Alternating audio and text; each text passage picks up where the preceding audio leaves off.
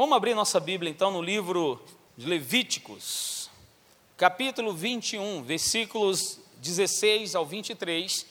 E eu vou fazer um paralelo com a segunda epístola de Paulo a Timóteo, no capítulo 3, versículo 17. Disse ainda o Senhor a Moisés: Diga Arão, pelas suas gerações, nenhum dos seus descendentes que tenham algum defeito poderá aproximar-se para trazer ao seu Deus ofertas de alimento.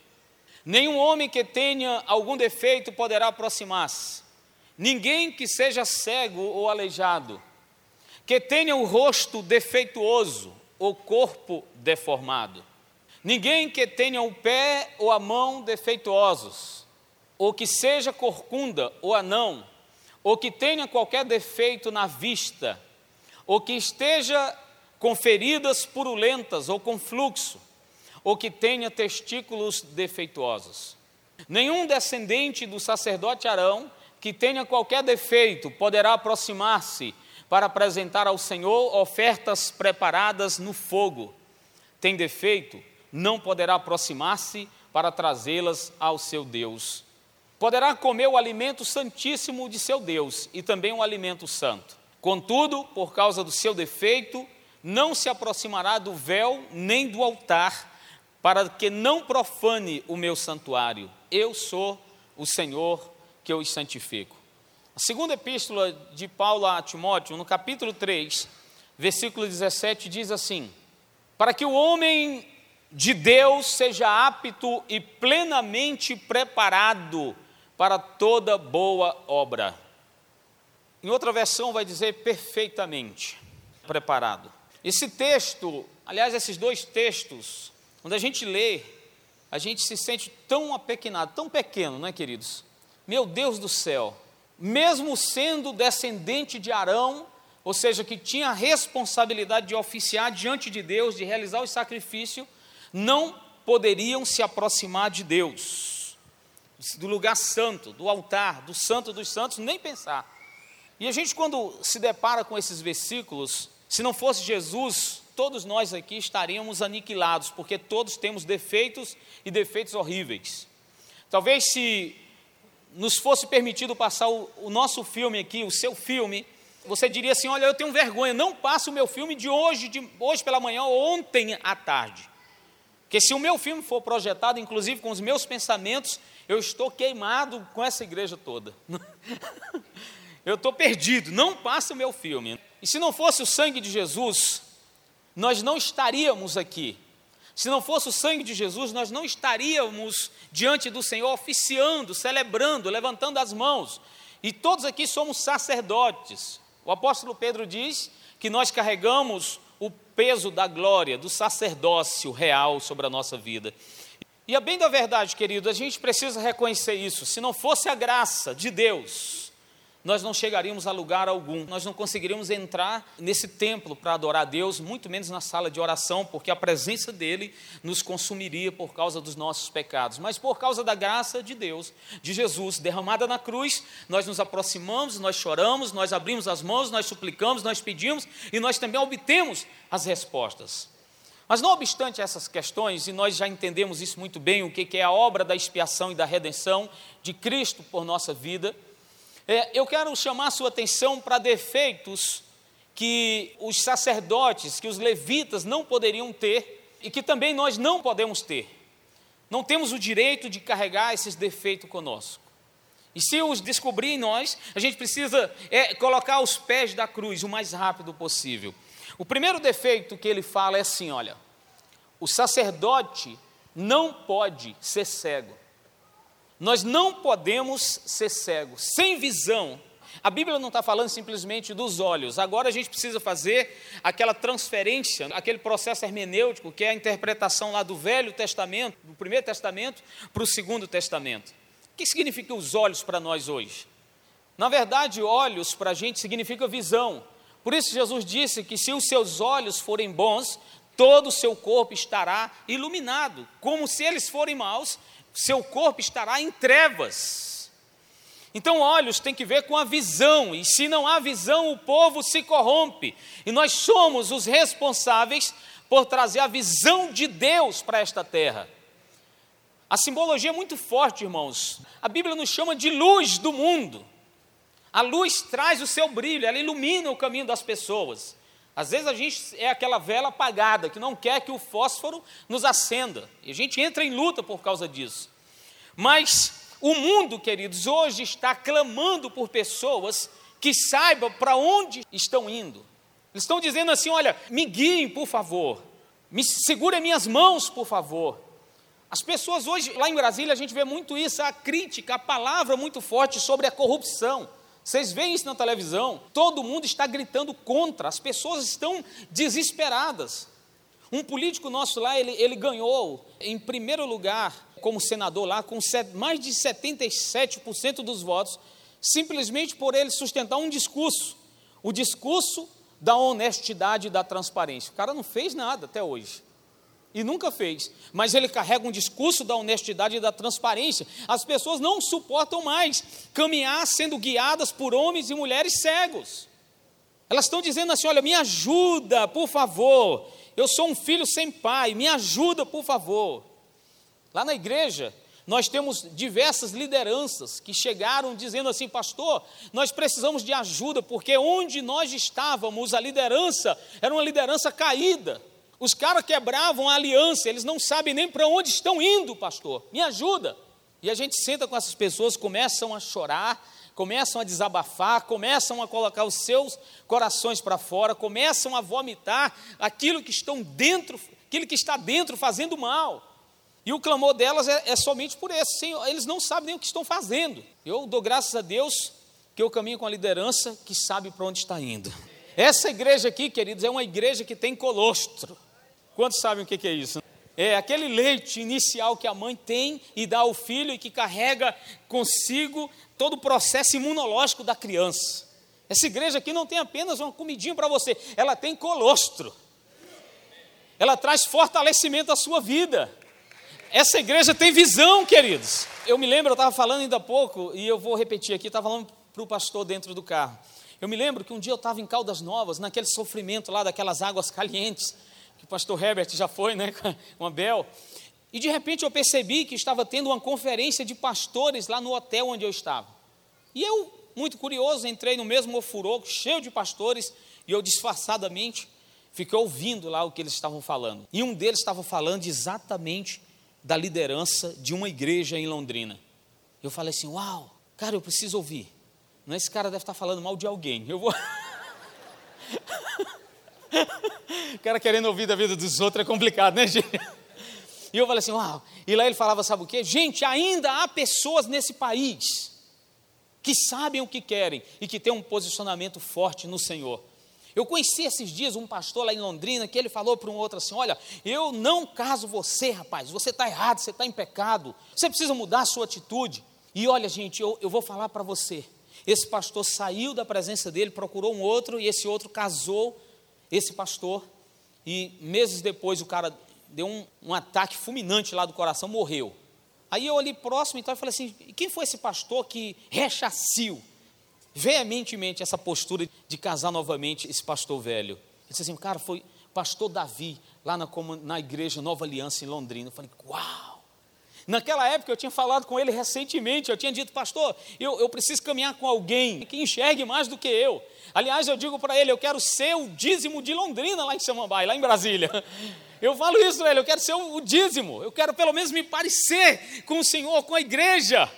Gente, eu fiquei muito feliz. Naquela época, Deus trouxe confirmação muito forte à minha vida, por saber que eu estava entrando no lugar certo. As pessoas hoje clamam, queridos, por alguém que os guie.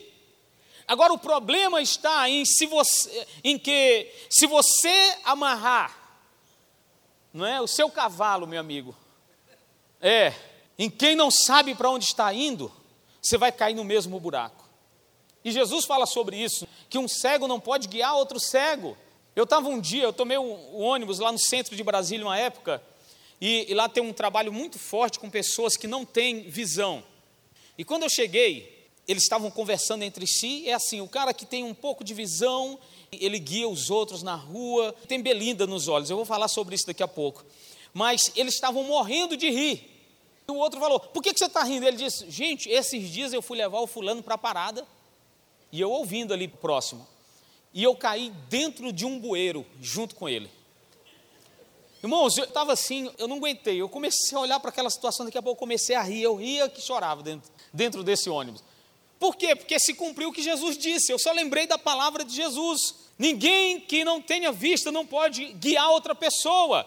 Nós precisamos enxergar, queridos, para que a gente possa guiar as pessoas. Então, o primeiro defeito que nós precisamos retirar da nossa é, pedir ao Espírito Santo que nos cure é da cegueira espiritual. A gente precisa saber para onde está indo. Você vê que este é um dos sentidos espirituais que o diabo procura atingir. Sansão, quando tropeçou nos seus erros, a primeira coisa que os filisteus fizeram com Sansão foi furar os seus dois olhos, para que ele não enxergasse. Sabe por quê? Porque sem olhos se perde a direção para onde se deseja ir. Então é muito importante você perceber essa questão dos olhos. Quem não tinha olhos, quem era cego, não podia oficiar diante de Deus. Como é que está a sua visão hoje? O que, que tem influenciado a sua visão, queridos? Sabe, há três coisas que afetam a nossa visão espiritual. A primeira delas chama-se foco, a segunda, desejo, e a terceira, atitude. Essas três coisas influenciam como nós caminhamos e como nós guiamos as pessoas e como nós escolhemos os caminhos pelos quais queremos trilhar. Foco tem que ver com aquilo que eu observo na minha vida como prioridade. Qual tem sido o seu foco hoje em dia? Qual tem sido o seu foco? Qual tem sido o seu foco? Para onde você tem olhado? Você tem olhado para a cruz de Cristo? O apóstolo Paulo chega a dizer: queridos, olhemos para cima e para o alto onde está Cristo Jesus. Qual tem sido o seu foco? Como é que eu observo o foco de uma pessoa, pastor? Analisando as prioridades, as suas prioridades. Como é que eu observo os desejos de uma pessoa, ou o desejo de uma pessoa? Observando o que ela sacrifica em sua vida. O que é desejo? Desejo vem de uma palavra latina, uma palavra latina que significa desidério, o sid, no meio dessas três junçõezinhas, prefixo e sufixal, significa sideral, aquele que carrega uma estrela dentro de si. O desejo é aquele que é guiado por uma estrela que há dentro de si. Quais têm sido os seus desejos hoje em dia? Eles influenciarão na sua visão. O apóstolo Paulo chegou a dizer: Olha, para mim tudo é lucro, meu amigo. Se eu morrer, estou no lucro o desejo dele era tão forte em servir a Deus, em, em buscar a Deus, que até um profeta por nome de Ágabo, lá em Atos, chegou para ele e disse assim: Meu amigo, se você for para Jerusalém, eles vão te pegar. E ele pegou lá uma parte da vestimenta de Paulo, um cinto, se amarrou e disse: Olha, vão cingir o homem que é dono desse cinto, e ele será entregue aos judeus, e eles o matarão. Olha que palavra forte. Talvez muitos de nós, ao ouvir uma palavra profética dessa, a gente sairia fora. Eu vou para lugar nenhum mais, que eu vou ficar em casa, vou descansar. Eu não quero saber, já tem uma palavra profética dizendo que eu vou morrer. Alguns criticam Ágabo, porque na verdade a profecia se cumpriu com Paulo sendo entregue aos romanos e não aos judeus. Mas eu creio de uma outra forma, eu penso que na verdade, quando o apóstolo Paulo ouviu aquela palavra, ele disse: Olha, eu até creio que essa palavra vem de Deus, mas o meu desejo por Jesus é tão forte, mas tão forte, que nem a palavra mesma que vem de Deus vai me impedir aquilo que eu desejo fazer por Ele mesmo. E ele foi realmente foi entregue aos romanos, foi julgado, e de lá você já sabe o fim do apóstolo Paulo em Roma, não é? Inclusive a gente esteve lá na prisão de Paulo, de lá foi decapitado. Gente, qual é o seu desejo? O que está, o que está ligado à tua visão? Está ligado ao teu desejo. E, e por último, eu percebo uma visão espiritual de uma pessoa realmente por meio das atitudes que ela tem com relação à visão que Deus tem dado. Não adianta eu falar, meu amigo, eu, eu preciso demonstrar, porque a atitude tem que ver com aquilo que eu faço. Não adianta eu chegar para a Noaldo e ficar dizendo para ela sempre: Eu te amo, amor, eu te amo. Mas se esse negócio não é traduzido por uma ação, e muitas vezes palpável, e que ela olha para mim e diz assim: realmente esse cara me ama. Aliás, meu investimento tem sido pesado para que a cada vez. Não, é? a gente fez uma renovação de aliança esses dias, não foi? Estava no. Como a gente não pôde viajar e a gente debaixo de grandes desafios, eu comprei uma aliança nova, chamei os meninos e a gente foi para um local específico. Eu falei assim: olha, o que eu vou fazer aqui com a mãe de vocês, vocês nunca viram. Primeiro, porque vocês não eram vivos ainda. Mas hoje um está com 20 anos e o outro com 10, o ano passado. Aí abri a caixinha, mostrei a aliança e disse: Eu estou pedindo a mãe de vocês novamente em casamento na frente de vocês. Mas antes de eu dizer isso, eu falei assim: Olha, eu tenho algo para dizer a vocês. Atitude do amor, né, irmão? Ah, eu tenho algo para dizer a vocês. Algo do meu coração. E eu estava enfeitando tudo, o Gustavo menor falou assim: Já sei, pai. O senhor fuma? Eu falei, Gustavo, pelo amor de Deus, cara, eu estou tentando fazer uma poesia aqui, um momento romântico, você faz. De onde é que você tirou essa pergunta, Gustavo? Não, pai, porque eu, o senhor disse que era algo que o senhor nunca fez. cara, você nunca viu, cara, é isso que eu estou querendo dizer. A visão precisa de atitude. E aí eu fiz o pedido para casar novamente com ela. Eles vibraram, os olhinhos deles assim, cheiro de lágrimas, né, e eu vi a coisa acontecendo. Gente, ei! A visão, ela é recheada de atitude, de foco, de desejo. E é isso que norteia a sua vida enquanto cristão também, enquanto crente em Jesus. O que que tem influenciado a sua vida de um modo muito especial? Às vezes nós temos atitudes erradas com relação ao casamento, temos atitudes erradas com relação às células na igreja, temos atitudes erradas com relação ao ministério que Deus tem confiado às nossas mãos. Tempo atrás, um pastor estava falando com uma, líder de célula, tentando desafiar uma mulher a se tornar uma líder de célula. Pois é, querida, Deus tem um chamado na sua vida. Né? A gente que quer ver a igreja crescendo, a gente sempre está animando o povo, né, gente? Deus tem um chamado na sua vida, querido, você precisa pôr em prática esse chamado.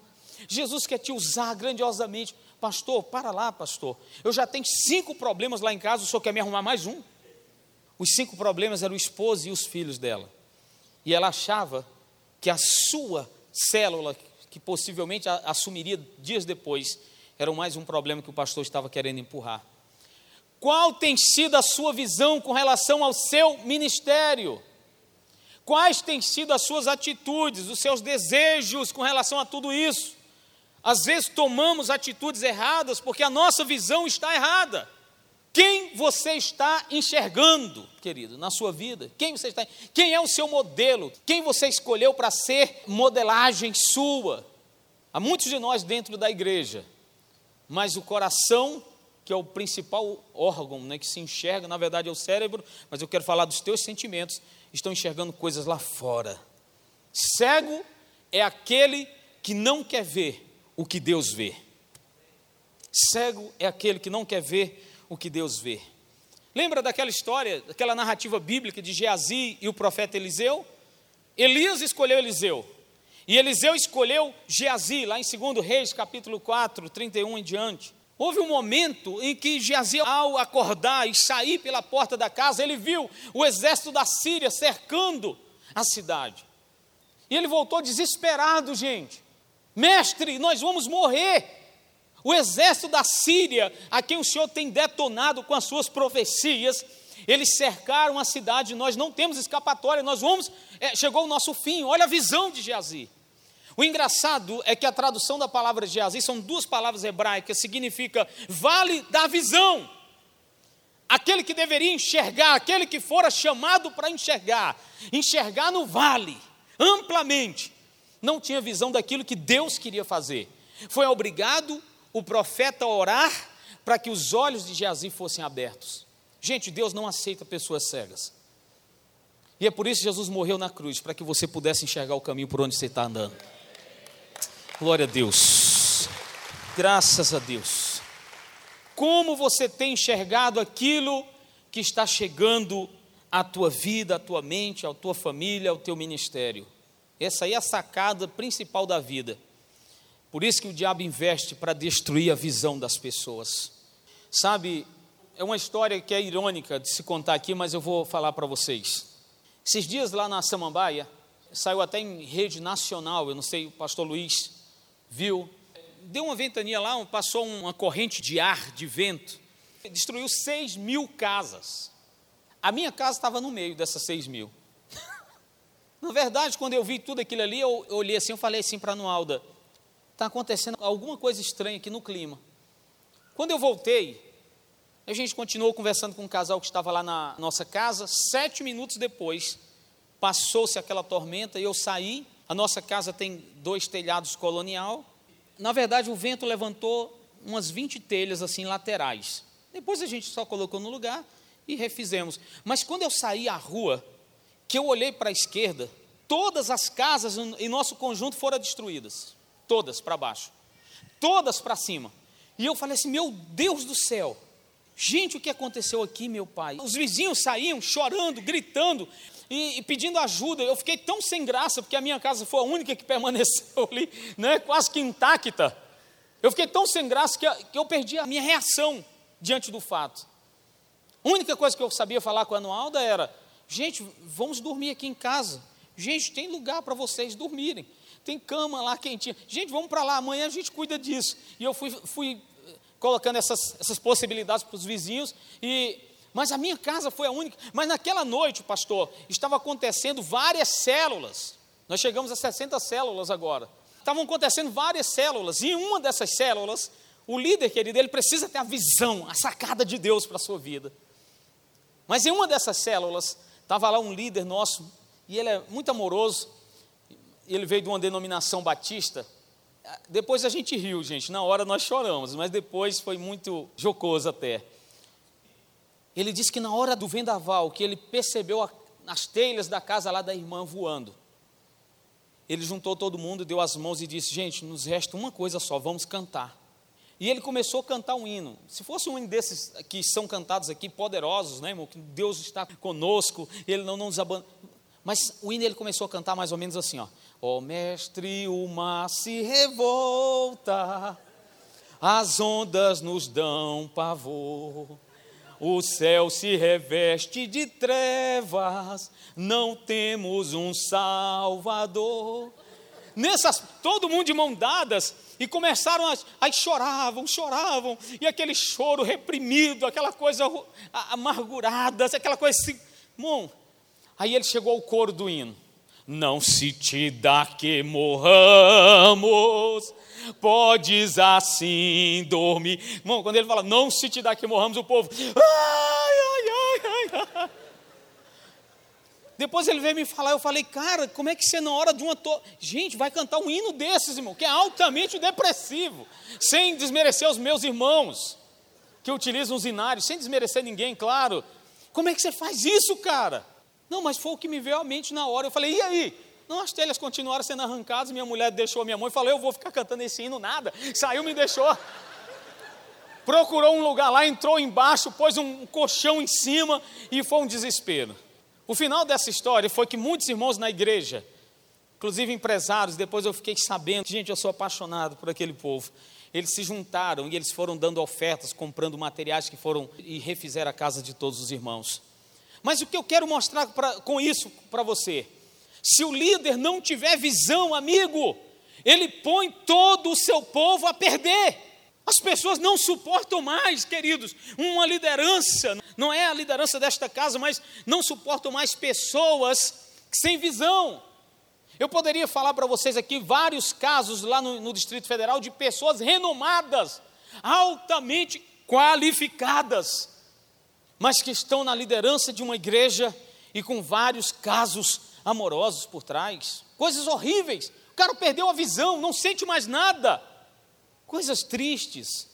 O negócio é tão feio quando a gente vem de Brasília, que esses tempos eu vim para cá para participar de um evento aqui, eu, eu me hospedei numa cidade chamada Fronteira, que é uma cidadezinha que faz fronteira realmente com Minas Gerais e São Paulo. Eu ando 500, 500 e poucos quilômetros, fico ali, janto naquela cidadezinha, eu acho ela muito aconchegante, muito legal, mas a primeira vez que eu vim, eu me hospedei numa pousada, quando o cara me viu entrando com um carro escrito assim, Brasília, DF, que eu cheguei na recepção, eu fiz uma pergunta: o senhor tem um Wi-Fi aqui para acessar a internet e tal? Ele falou assim: olha, o Wi-Fi só tem no terceiro andar para o dono da pousada, que inclusive ele é policial civil e não é liberado para mais ninguém.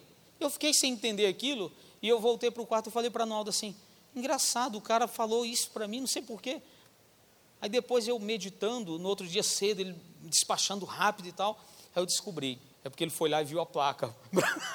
Brasília dele. As pessoas não aguentam mais, gente, de ouvir tanta barbaridade. E muitas, um dos processos de aprendizado é associação. Eles associam a gente a, a todo um estardalhaço que está acontecendo no meio político e, na, e da nação. Falta de visão leva todo o povo a perder. O segundo defeito que não se poderia ter para oficiar diante de Deus chama-se aquele que tem belida no olho. O que é belida no olho, gente? A belida é uma mancha na córnea do olho. Pessoa até enxerga, mas não enxerga com clareza. Até enxerga, mas não enxerga com clareza. Isso nos fala, sabe de quê? De nitidez e de alcance de visão. Então, esse que também não tinha nitidez e alcance de visão, não poderia ter também o direito a oficiar diante de Deus, mesmo sendo sacerdote. Quero passar alguns conselhos práticos para você, que porventura esteja se enxergando desta forma. O primeiro deles, para que nós tiremos a cegueira dos olhos e a belinda do olho, nós precisamos usar o colírio certo. Precisamos usar o colírio certo. E eu uso o colírio certo quando eu pergunto assim: olha, o que Jesus faria nesta circunstância? Como ele enxergaria esta circunstância? O que eu estou passando e vivendo? Estava conversando esses dias com um casal que decididamente já tiveram um acordo para se separarem. E eu fiz uma pergunta que mudou toda a história deles. Eu disse: na sua opinião, como Jesus está enxergando o que vocês estão vivendo hoje? Você sabia que os casais não precisam de separação, mas de ressurreição? Gente, aquilo ali fez um, gerou um silêncio sepulcral na sala e eles saíram dali com uma decisão de não se separarem mais. Você precisa usar o colírio correto, meu amigo. E o colírio chama-se Jesus de Nazaré. Como ele enxerga o que você está enxergando? Como ele vê o que você está vendo? Segundo conselho prático é use o espelho certo. Para a gente usar o espelho, Primeiro, ele precisa estar debaixo da luz de Cristo. Quem são os espelhos da nossa vida? O primeiro espelho para mim é minha esposa. Ela fala coisas que ninguém teria coragem de falar para mim, mas ela fala.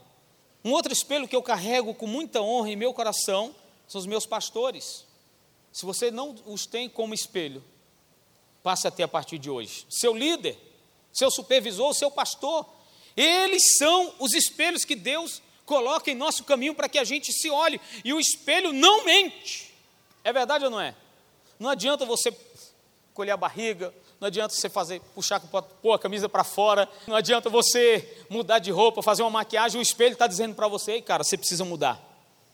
O espelho fala a verdade sobre nós. Qual tem sido o espelho que tem feito você enxergar o que precisa enxergar na sua vida? O espelho mostra as melecas que há em nossa cara, em nosso rosto. Você já viu aquela historinha lá de que estavam os casais comendo no restaurante? E as mulheres, vamos aqui ao banheiro, vamos. Aí saíram umas três, ficaram os três homens ali conversando, e do, do meio para o fim um deles espirrou. Ah, tchim! E uma meleca ficou assim grudada no bigode do cara. Né? Os outros, quando viram aquilo, ficaram todos sem graça. Meu Deus, e agora? As mulheres logo chegaram e as outras Todas as três perceberam, as duas ficaram assim sem graça de dizer, mas a esposa logo disse: Amor, olha a meleca aí no teu nariz, pegou o papel, o guardanapo, limpa esse negócio, gente. Ele, oh, pelo amor de Deus, eu não vi. A gente precisa de espelho para dizer para nós onde há melecas na nossa vida, sim ou não, gente? Sim ou não? Talvez a sua meleca seja o Facebook, talvez a sua meleca seja o WhatsApp. Talvez a sua meleca seja uma má administração dos teus negócios, das tuas finanças, do teu casamento, e você precisa de espelhos. Pastor Davi e Mônica, eu falo é na igreja, gente. Eu falo, queridos, o que este casal disser aqui na frente da igreja e disser para você é a verdade. Pode acreditar neles e desacredita em mim. Porque se eles têm moral para falar das minhas melecas, imagine da minha igreja.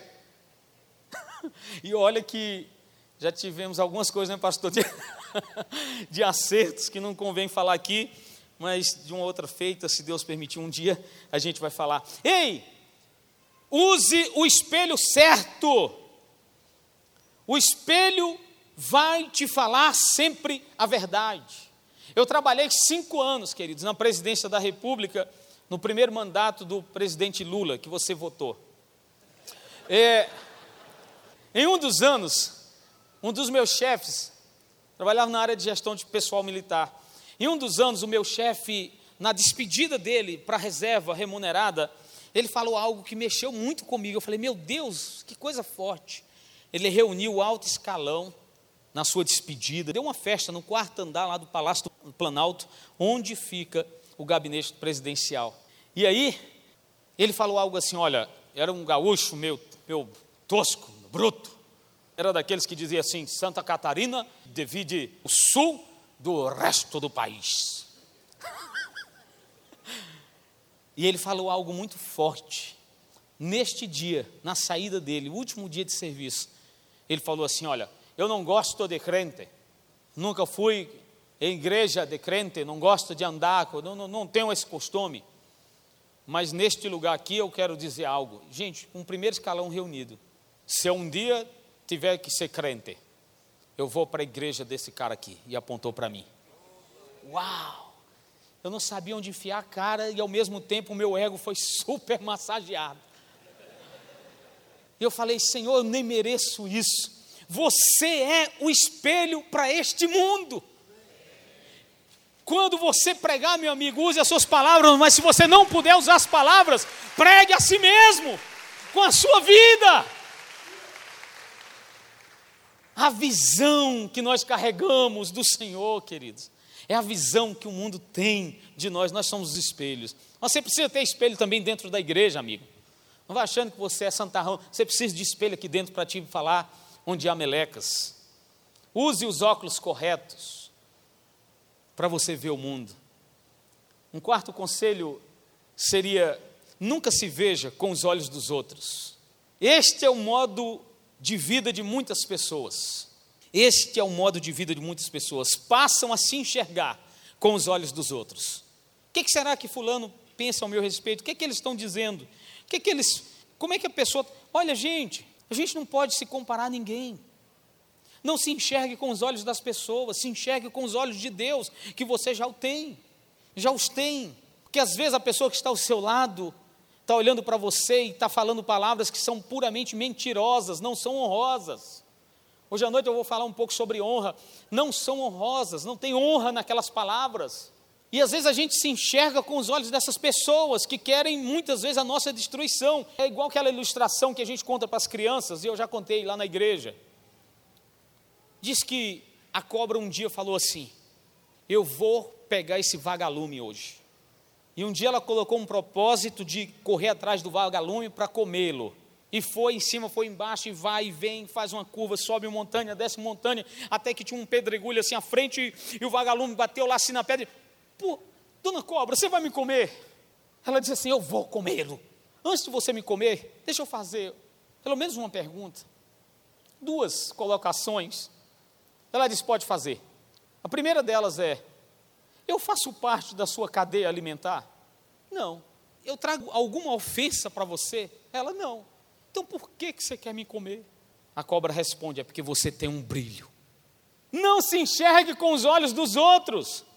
Muitas vezes há pessoas que estão ofuscadas com o brilho de Jesus que está na sua vida. E se você vacilar, meu amigo, ele vai falar palavras, ele vai dizer coisas, ele vai te levar para caminho que você não precisava trilhar, e o fim deles é a morte.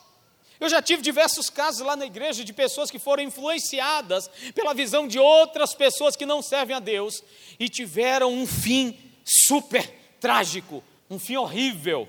Sabe, a coisa mais difícil de se mudar numa pessoa chama-se a sua visão.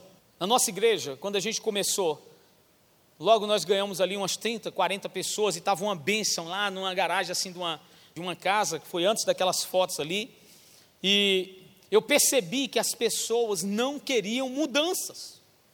E eu coloquei meu coração, eu vou pregar durante seis meses o mesmo sermão. E eu quero ver se não vai mudar a vida dessas pessoas. E eu comecei a pregar. E um domingo era sete passos para você alcançar a vitória. No outro domingo, como se alcançar a vitória. No outro domingo, três atitudes que vão te levar à vitória. E assim eu fui mesclando nomes e etc, mas o sermão, a essência era a mesma, era de tirar o cara daqui para levar para ali. Isso é que é o difícil. No final dos seis meses, eu percebi uma grande coisa: ninguém havia mudado, mas eu havia mudado. Se você quer mudar as pessoas, primeiro mude a você mesmo. E foi tão forte para mim que eu comecei a tomar atitudes diferenciadas. E hoje Deus foi agregando pessoas à igreja com a visão, com a nossa visão, com o nosso coração. E, e, tem sido uma bênção. Gente, Deus quer que você tenha uma visão espiritual. Pastor, como é que eu tenho uma visão espiritual acima da média? Em primeiro lugar, tendo consciência de que a decisão sempre é sua. Josué 24, versículo 15 diz algo muito forte. Eu não sei vocês, mas eu e a minha casa serviremos ao Senhor. As mudanças não acontecem com os outros, acontecem primeiro comigo, na minha visão. Em segundo lugar, orar para que os nossos olhos sejam abertos e as nossas vidas sejam mudadas. Ei, frase para Facebook. As pessoas procuram mudar suas circunstâncias, mas não estão dispostas a mudar a si mesmas. Desta maneira, permanecem dentro dos seus limites. Sabe, algo que mexeu muito comigo para enxergar a visão de Jesus foi essa sala de oração aqui. Ó. Como a gente foi tremendamente abençoado pelo pastor Davi em perceber o que Deus está fazendo, e eu cheguei lá na nossa igreja e eu comecei a fazer quarentenas e quarentenas de oração junto com as pessoas às zero horas. E esses dias eu lendo um livro chamado O Avivamento da Rua Azusa, que tem sido a nossa origem, eu estava vendo o Seymour, que foi o, o precursor daquele avivamento. O cara orava cinco horas por dia. Não sabia falar direito, não sabia pregar direito. Descendente de escravo. Mas sabia orar. Quem sabe orar, meu amigo, busca a visão de Deus para a sua vida. Jeremias 33, versículo 3 é muito conhecido e você sabe de cor. Clama-me e responder-te-ei anunciar-te-ei coisas grandes e firmes que não sabes. D.L. Moody, um dos avivalistas do, do século passado, ele diz assim: aqueles que deixaram a mais profunda marca nesta terra, aqueles que deixaram a mais profunda marca nesta terra amaldiçoada pelo pecado, foram homens e mulheres de oração. Ou seja, foram homens e mulheres de visão. Quantos estão entendendo? Digam amém. Quantos decidem esta manhã buscar a visão de Deus para a sua vida. Um outro defeito era o coxo. Ele diz, eu vou ser mais rápido agora, ele diz: olha, aquele que oficia diante de Deus não pode ser coxo. O que é o coxo, gente? Não adianta eu ter a visão se eu não sou capaz de andar nela. É aquele que não anda em direção a. Coxo fala de problema no caráter. Ei, sacerdote que tinha problema sendo coxo, ele não poderia oficiar diante de Deus. Problema no caráter. Quando a gente fala problema no caráter, a gente associa logo isso à imoralidade sexual. E tem demais, realmente. E é verdade isso. Mas também falta de caráter na família, na vida social. Tem muita gente aí com título de líderes do Senhor, recebendo dinheiro escusos, não sabe nem a origem e assim vai. Ei, Precisamos agir com velocidade, acompanhar o vento. Queridos, nós não estamos mais tempo de ficar falando para si mesmo: olha, deixa a coisa acontecer, deixa, vamos empurrar a barriga. Como é que está? Não, estou empurrando com a barriga. Deus nos chamou, queridos, para um tempo onde Ele tem pressa para que o Evangelho toque as nações, as cidades. Então Ele quer um povo que não apenas ande, mas um povo que corra. E quem era coxo não aguentava caminhar, nem correr com os que iam mais rápido. Deus vai restaurar também pernas de pessoas aqui espirituais para correr mais rápido, correr, acompanhar o vento. Uma outra coisa que o, o sacerdote não poderia ter era o pé quebrado. Pé quebrado tem que ver com atitude de complacência e de espera. Vivem esperando pelos outros. Lembra-se de João capítulo 5, versículo 1 a 17, fala de um homem que estava lá no tanque de Betesda esperando pelos outros. Por que, que você está assim até hoje? Ninguém há que me pegue, coloque no colo e jogue dentro desse tanque. Estou esperando pelos outros. Eu vivo uma vida passiva. Sabe, uma outra coisa. A mão quebrada significa não fazer de acordo com aquilo que Deus tem para você. Os homens de Deus construíram, como Noé fez a arca, mas Deus deu o script para ele fazer a arca. Ele não fez do jeito que ele quis. Fazer o tabernáculo, Deus deu o script, está aqui o mapa para você fazer o tabernáculo. Construção do templo, Deus deu o script para que se construísse de acordo com o que ele queria. Então você que tem as mãos, queridos, precisa agir de acordo com a vontade de Deus. Também não poderia ser anão, ou seja, anão significa o símbolo daquele que envelheceu, mas que não cresceu. Nós precisamos crescer. E há muitas pessoas que dizem: não, Deus não quer quantidade, Deus quer qualidade. Gente, Deus quer as duas coisas. Anão é símbolo daquele que envelheceu, mas não cresceu. E por último, o sacerdote não poderia ter testículo quebrado. Ele não poderia ser defeituoso na área da sua fertilidade. Deus quer fazer com que você seja frutífero no ano de 2017. Deus quer fazer com que você cresça, com que você multiplique. Fertilidade é o que Deus tem para a sua igreja. Eu lembro de um caso na Bíblia, e eu quero encerrar com ele, que foi a filha de Saul, Mical. Todas as mulheres, como Sara, Rebeca, Ana, oraram a Deus e clamaram porque eram estéreis e Deus trouxe fertilidade ao seu útero. Mas Mical, ela era fértil e Deus trouxe infertilidade. Sabe por quê? Porque ela blasfemou daquilo que Deus estava fazendo. Ela não participou da festa de celebração. Ela estava na janela, olhando o sacerdote, o rei, pulando, agradecendo, celebrando a presença de Deus. E de lá ela fez uma crítica: Olha o rei, não tem vergonha na cara. Olha a visão que Mical tinha da presença de Deus. Gente, esse tempo, essa casa de oração, um lugar de vida, um lugar da presença de Deus. Você precisa ter a visão da presença de Deus. Você não pode blasfemar e nem rir. Você pode ficar calado, mas nunca falando mal daquilo que Deus está fazendo nesta casa. Amém ou não amém? Eu já preguei em lugares e no final a gente começou a orar e pessoas começaram a cair endemoniadas. Foi um mover terrível, assim. Terrível do ponto de vista maravilhoso e não horroroso. E alguém me chamou num canto e falou assim: Ei, pastor dessa igreja não gosta que a coisa aconteça dessa forma. Eu falei: Meu Deus, uau! Eu preciso respeitar que é o pastor da igreja. Mas onde há a presença de Jesus, a primeira coisa que faz, os demônios serem expulsos, para que as pessoas tenham consciência e visão da glória de Deus. Como é que estão os teus olhos? Ei, sacerdote, Deus quer fazer você um homem e uma mulher perfeita. Aliás, Jesus já tem nos apresentado a Deus como perfeitos. Não por causa da gente mesmo, mas por causa do que ele fez na cruz. Lá ele nos deu a perfeição. E se você crê nisso, fica de pé, vamos orar. Põe a sua mão no coração.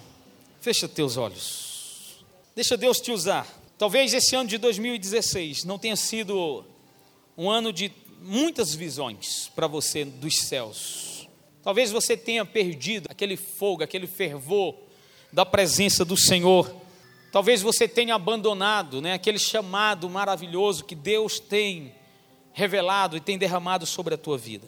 Tem um, um indiano, um missionário indiano, naquele livro O Apóstolo dos Pés Sangrentos, chamado de Sundar Singh.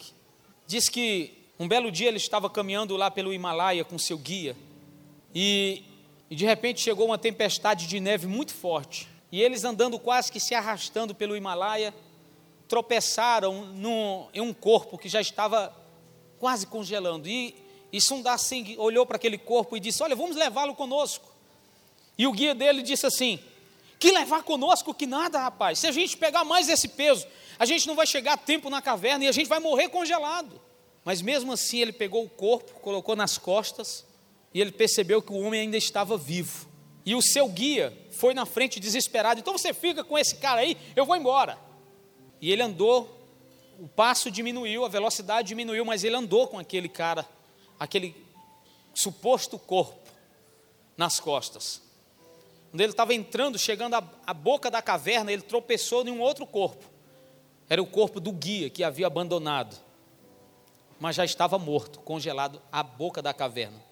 Ele entrou com aquele corpo, deixou o cara e os dois sobreviveram. Sabe, a sua visão no ano de 2017 vai fazer você romper para tocar vidas. A gente nunca pode se deixar levar por uma visão daqueles que às vezes têm até inveja da gente, que menosprezam aquilo que Deus está fazendo. Então, esta manhã eu quero orar com você, para que o Espírito Santo te traga fortalecimento, fertilidade, visão aberta. Os seus defeitos você precisa colocar diante do altar do Senhor e dizer: Senhor, me ajuda para que eu vença as minhas fraquezas, porque em Cristo eu creio que eu já sou perfeito. Amém ou não amém? Vamos orar? Põe suas mãos sobre o seu coração. Enxergue com seu coração e não com os olhos do seu rosto. Espírito Santo, em nome de Jesus. Oh, meu Deus, em nome de Jesus. Nós nos colocamos esta manhã como igreja do Senhor.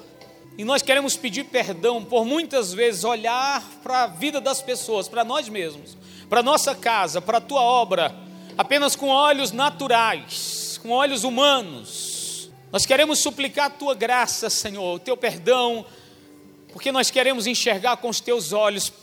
Portanto, Senhor, põe o teu colírio em nossos olhos, põe os teus óculos em nós. Nós queremos enxergar como Jesus.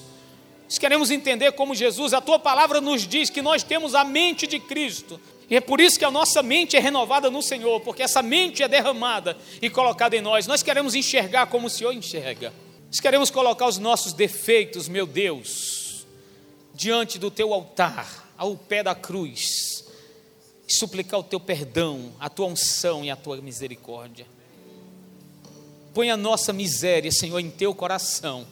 Põe a nossa miséria em teu coração e nos faça caminhar mais forte. Se esse ano de 2016, Pai, não foi tão bom para algumas pessoas aqui, eu rogo a Ti que o Senhor venha se revelar profundamente, que haja marca profética da Tua presença neste lugar nestas famílias, nessas células, nesta liderança amada, meu Pai. Que nós juntos toquemos este mundo, porque nos colocamos diante do Senhor como pessoas que necessitam, mas que já fomos aperfeiçoadas em Ti, em nome de Jesus.